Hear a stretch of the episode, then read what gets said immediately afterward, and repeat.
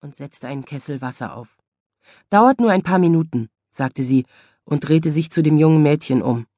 Rotkäppchen, dachte sie, während das Mädchen beiläufig ihre Umgebung taxierte. Warum hast du so große Augen? dachte Ellen und unterdrückte ein Schaudern. Lassen Sie mich Ihren Mantel aufhängen, bot Stuart an, und das Mädchen zog hastig ihren Regenmantel aus. Darunter verbarg sich ein schlanker Körper in einem weißen T-Shirt und Jeans-Shorts. Über der Schulter trug sie eine große Stofftasche. Ellen bemerkte die langen Beine, die vollen Brüste und die großen Augen des Mädchens, die ihre Umgebung weiter aufmerksam musterten. Ihre Augen waren definitiv das Attraktivste an ihr. Das übrige Gesicht war ziemlich unscheinbar, die Nase lang, die Lippen schmal. Aber tropfnass war es auch schwer wie aus dem Ei gepellt auszusehen, dachte Ellen und entschied, dass sie wieder einmal zu kritisch war. Genau das hatten ihr ihre Söhne bei Gelegenheit vorgeworfen. Ich bringe Ihnen ein Handtuch. Das Mädchen hatte es sich bereits auf dem Sofa bequem gemacht, die nackten Füße unter die Schenkel gezogen, die nassen Sandalen vor sich auf dem Boden, daneben die Stofftasche. Stuart saß ihr in dem dunkelblauen Samtsessel gegenüber, seine gütigen Augen strahlten großväterliche Sorge aus. Er war immer der nettere von ihnen beiden gewesen, dachte Ellen. Das ist ein wunderschönes Haus, sagte das Mädchen, zog ihre Füße wieder auf den Boden und nahm das Handtuch, das Ellen ihr hinhielt. Wirklich sehr nett eingerichtet. Sie begann, mit dem Handtuch die Spitzen ihres feuchten Haars abzurubbeln. Vielen Dank. Ellen bemühte sich zu übersehen, dass die dreckigen Füße des Mädchens ihr Sofa beschmutzten und dass sie unter ihrem knappen T-Shirt kein BH trug. Ich bin Ellen Lawfer, wenn sie netter zu Katharina und all den anderen Frauen ihrer Söhne gewesen wäre, hätte sie heute vielleicht eine bessere Beziehung zu ihren Enkeln, dachte sie unwillkürlich. Das ist mein Mann Stuart. Nennen Sie mich Nicky, sagte das Mädchen und trocknete sich weiter lächelnd das Haar. Mit zwei K. Der Name gefällt mir. Sie haben nicht zufällig einen Föhn, oder? Nein, tut mir leid, log Ellen.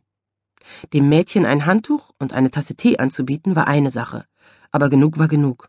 Und was meinte sie mit Nennen Sie mich Niki? War das nun ihr Name oder nicht? Das heißt, Ihr Haar ist von Natur aus so lockig? Das ist fantastisch. Danke. Ellen fasste sich an ihr blondes Haar, das sie am Morgen eine ganze Stunde mit dem Curlingstab bearbeitet hatte, und fühlte sich sofort schuldig. Ich hätte sie meinen Föhn benutzen lassen sollen, dachte sie. Was war mit ihr los? Hat das Wasser jetzt bald gekocht? Fragte Nicky. Oh ja, ich glaube schon. Ellen ging wieder in die Küche. Die Kleine war jedenfalls nicht zu schüchtern, danach zu fragen, was sie wollte, dachte sie, nahm einen Becher aus dem Kiefernholzschrank und kramte nach Teebeuteln. Sie fragte sich, wie lange sie die Gastgeber für das Mädchen spielen mussten, das kaum älter als sechzehn sein konnte. Wo war bloß ihre Mutter, Himmel nochmal? Was hatte sie sich dabei gedacht, ihrer Tochter zu erlauben, mit einem jungen Mann in den Adirondack Mountains zu zelten, der offenbar nicht genug Verstand hatte, bei diesem Regen ins Trockene zu fliehen? Was hätten Sie lieber, English Breakfast oder Red Rose? Ich habe beide. Haben Sie auch Früchtetee? fragte Nicky. Ellen spürte, wie sich ihre Kehle zuschnürte. Ja, schon. Preiselbeere oder Pfirsich. Das ist meine Lieblingssorte. Das Mädchen zuckte die Achseln. Okay.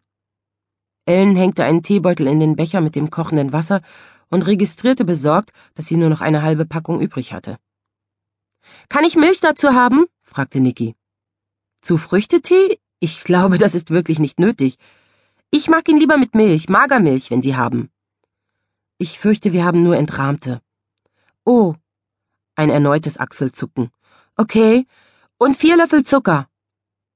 Ellen gab gehorsam einen Schuss Milch und vier Löffel Zucker in den ohnehin süßen Tee, trug ihn ins Wohnzimmer und gab Niki den Becher. Vorsicht, warnte sie, er ist heiß. Sie setzte sich in den Polstersessel neben ihrem Mann und beobachtete, wie das Mädchen den Becher behutsam an die Lippen führte. Das sagt meine Großmutter auch immer. Niki trank einen Schluck. Klingt so, als wäre ihre Großmutter eine sehr weise Frau. Sie ist eine Hexe, sagte Niki. Haben Sie Kekse oder irgendwas? Was soll das heißen, sie ist eine Hexe? wollte Ellen fragen. Bestimmt.